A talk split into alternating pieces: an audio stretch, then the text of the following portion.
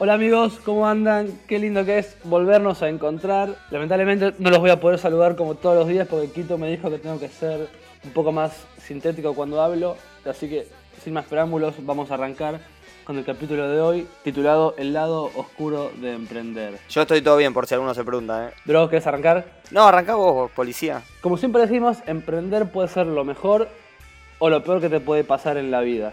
¿Y eso de qué depende? Nada más ni nada menos que de la forma en la que vos puedas, digamos, sobrellevar todos los, no sé si decir obstáculos o las implicancias que esto tiene. Las implicancias puede ser básicamente pensar que tenés la solución a un problema y en realidad lo que el mercado te pide es otra cosa. Otra implicancia puede ser que estás varios meses cobrando prácticamente nada y decís, che, la puta madre, ¿cómo me tengo que acortar para vivir? Otra implicancia puede ser tal vez, tengo que hacer muchas cosas y no puedo solo, tengo que eh, encontrar a alguien que me ayude y no puedo encontrar a alguien adecuado. O si no, también puede ser, tengo que invertir mucho tiempo o dinero y no sé si esto me está dando resultado.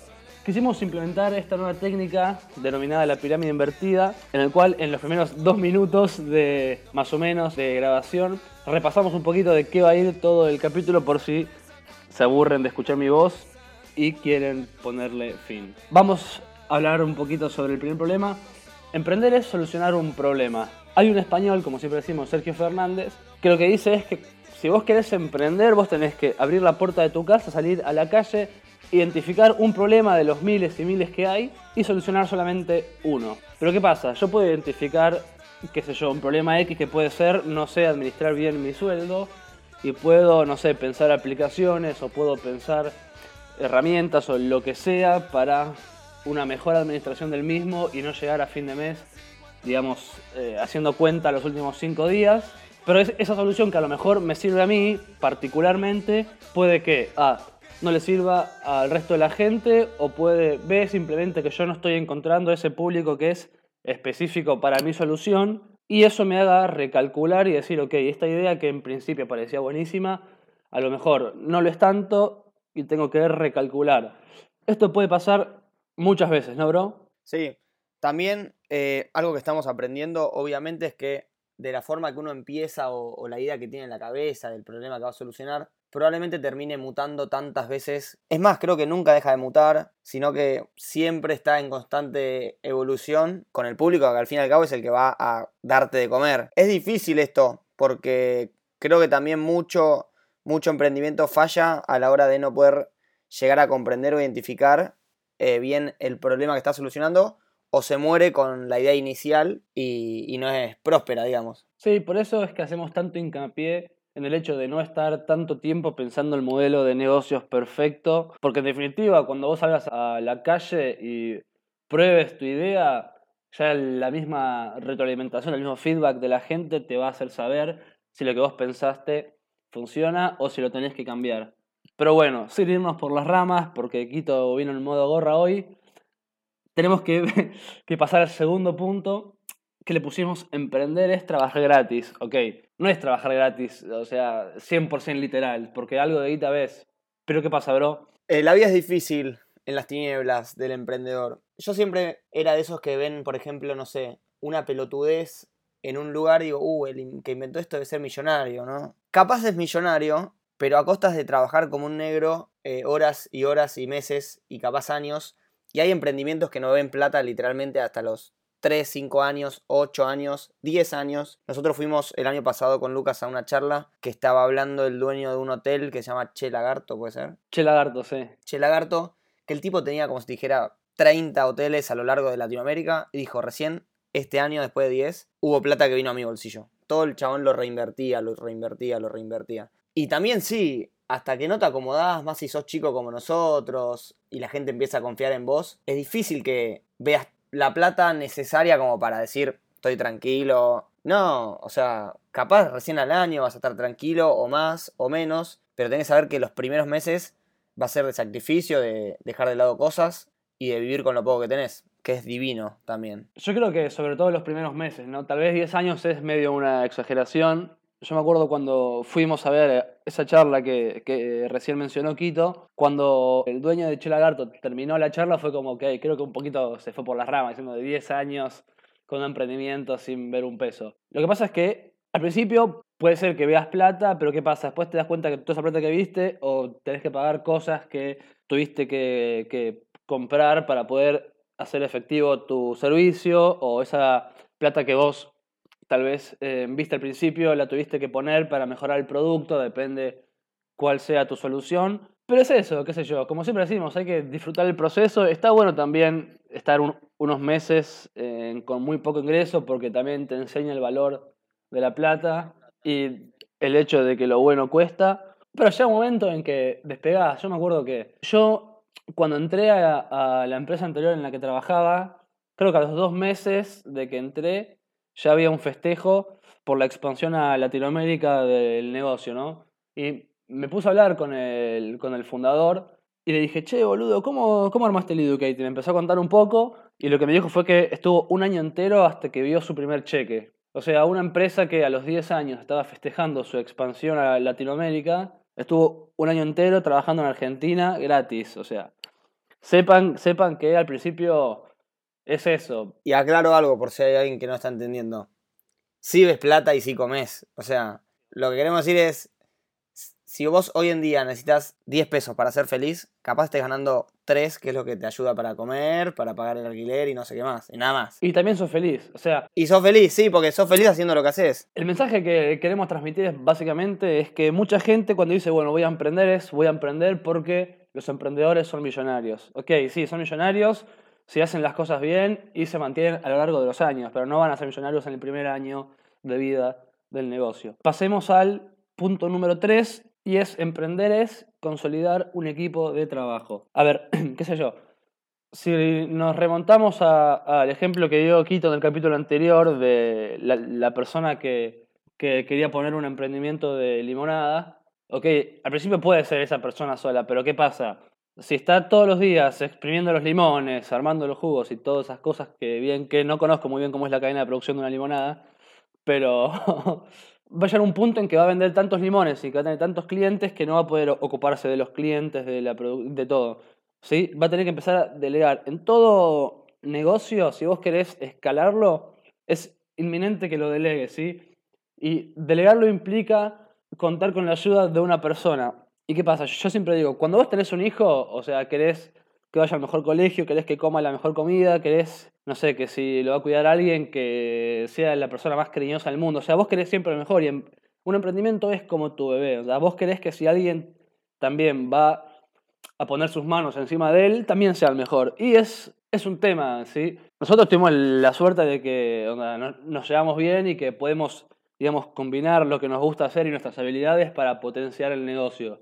Pero puede pasar que el día de mañana, cuando necesitemos, no sé, alguien que me haga reportes, por ejemplo, que a mí me da mucha paja hacer reportes para mandar mails, y cuando contratemos a una persona que me arme base de datos, ah, puede pasar que sea una persona brillante o puede pasar que eh, nos haya vendido un chasco en las entrevistas y que después digas, no, ¿qué es esto? Y son cosas con las que vas a tener que lidiar. O sea, no sé si decir que, que nos pasó a nosotros, porque... Todavía no nos pasó, Ahora bien, sí es inminente el hecho de. Llega un punto que, ok, saliendo del tema de los limones, yendo al tema de Wanderad, probablemente el día de mañana, cuando tengamos X cantidad de clientes y ya nos miremos con Lucas, tipo, che, boludo, estamos laburando todo el día. La diferencia, hay una diferencia muy grande entre los emprendimientos que es si vos tenés un producto o un servicio, depende de qué servicio también. Pero el servicio, la inversión que vos podés hacer, más allá de si es en publicidad y en diseño de la página, etcétera, que capaz es algo inicial, no la publicidad, es que a lo largo de la vida de tu empresa, al principio no vas a tener mucho para invertir. Entonces, si llega un punto que decís, ok, tengo plata ya, o nos sobra la plata, pero estamos saturados hasta las tetas, y contratemos a alguien que maneje las campañas, por ejemplo. Y si llega ese punto, si alguien mete la mano, como dice Lucas, en el proyecto es, mira, flaco, esto es mi hijo, o sea, no la cagues porque me muero, te mato, pero sí, e, es, vital y aparte es vital que esa persona sepa o comparta como tus valores, por lo menos al principio, después cuando ya, si Dios quiere, la empresa se va a 500 empleados, probablemente no conozcas ni a un cuarto, ¿viste? Pero cuando lo mantenés chico es importante eso también. pensar mucho en la gente que vas contratando porque va a ser parte de la familia. Eso. Y bueno, sin mucho más para agregar de ese punto, vamos al último, que es que para emprender hay que invertir. Invertir no necesariamente tiene que ser sí o sí plata. Obviamente necesitas invertir plata, qué sé yo. Cuando pusimos Wanderad, lo, primero que hice fue comprarme un celular y una computadora para, porque son básicamente mis herramientas de trabajo. Pero también invertir es invertir tiempo, invertir energía. Seguramente estés pensando, ¿y qué, o sea, ¿y qué es lo que tiene esto de malo? Y qué sé yo. Suponete que vos un sábado a la noche venías, porque voy a contar un poco mi experiencia en 2017. Fue un año en el que yo prácticamente trabajaba de lunes a viernes y viernes y sábado me reventaba la cabeza duro. Fue fue un año sólido, pero bueno, fue una buena etapa que ya, que ya terminó. Pero lo que voy es que capaz que me gastaba una luca por noche, por ejemplo, porque la plata no era un problema en ese momento, ni tampoco proyectaba mi vida a futuro, sino que vivía 100% en el presente, onda, ok, cobro bien, me puedo dar estos lujos, me los voy a dar sin importar el mañana. ¿Qué pasa? Cuando vos pones un emprendimiento, no solo empezás a ver menos plata los primeros meses, con lo cual sos más cuidadoso con el gasto de la misma, sino que también básicamente si vos no estás productivo o si vos estás falto de energía, después eso tiene una, una digamos, eh, ¿cuál es la palabra que estoy buscando? Una injerencia directa tal vez, o como que afecta directamente tu negocio. Y después si sos menos productivo un día, eso también lleva como un efecto en cadena de que avanzas menos y que los, planes, los plazos que te propusiste posiblemente los tengas que patear y demás. Como que invertir no es solamente la plata de, bueno, tengo que invertir, no sé, 10 lucas, ponerle en publicidad, sino también tengo que invertir mi tiempo y mi energía, ¿ok? Si yo el viernes a la noche me llega un mensaje de, che, salimos, y primero que te voy a decir que no, primero, ¿por qué? Porque son ponerle mil mangos que prefiero no gastarlos en una noche de joda y alcohol. Y segundo, si yo salgo esa noche y vuelvo a las 6 de la mañana con 3.0 de alcohol en sangre, me voy a dormir, me voy a levantar a las 4 de la tarde y no voy a entender nada. Entonces voy a estar todo el sábado sin hacer nada. Sí, tampoco que el domingo sos una luz. Exactamente, porque tardás entre 48 y 72 horas en recuperarte de una dura noche de joda. O sea, invertir no es solamente plata, sino también es invertir tu energía en lo que realmente importa y en lo que te va a ayudar a vos en el largo plazo. Porque lo que siempre decimos es que para tener una vida próspera hay que pensar en el largo plazo. Esto que voy a hacer hoy, ¿Cómo me va a afectar a mí dentro de cinco años, ponele? Si me va a afectar para bien, lo hago. Si me va a afectar para mal, lo pienso dos veces. La verdad es que emprender, por lo menos al principio, eh, te, cambia, te cambia la vida y te cambia el estilo de vida. Con Lucas, cuando mencionaron el 2017, yo tuve una etapa muy similar. Este, y hoy, cuando vuelvo, ya a principio de año, eh, lo mismo. A ver, eh, lo primero que encontré fue que cada peso ahora no era un simple billete, o algo que lo, tenía para gastar, sino que ahora es, cuando ahora gasto plata, lo pienso 120 veces y de hecho no estoy gastando nada de plata y capaz es un chip que se te queda en cierto punto y el día de mañana cuando tengas plata digas, che, me compro estos tres pantalones, dos medias y un cinturón que me compraba antes y no, mira, la verdad que no, prefiero ahorrármelo y en tres meses, no sé, con esta plata, no sé hoy en día, me compro un monopatín a motor, más o menos. Eh, pero como que empezás a, a entender un poco más de los gastos buenos que realmente te ayudan a vos.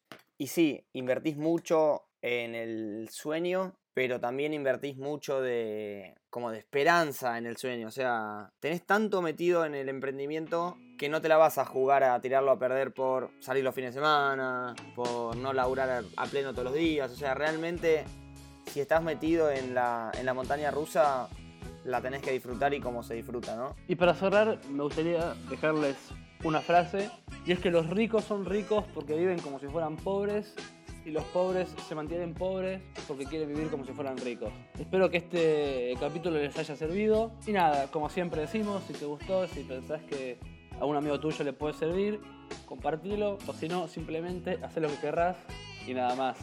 Chao. Abrazo.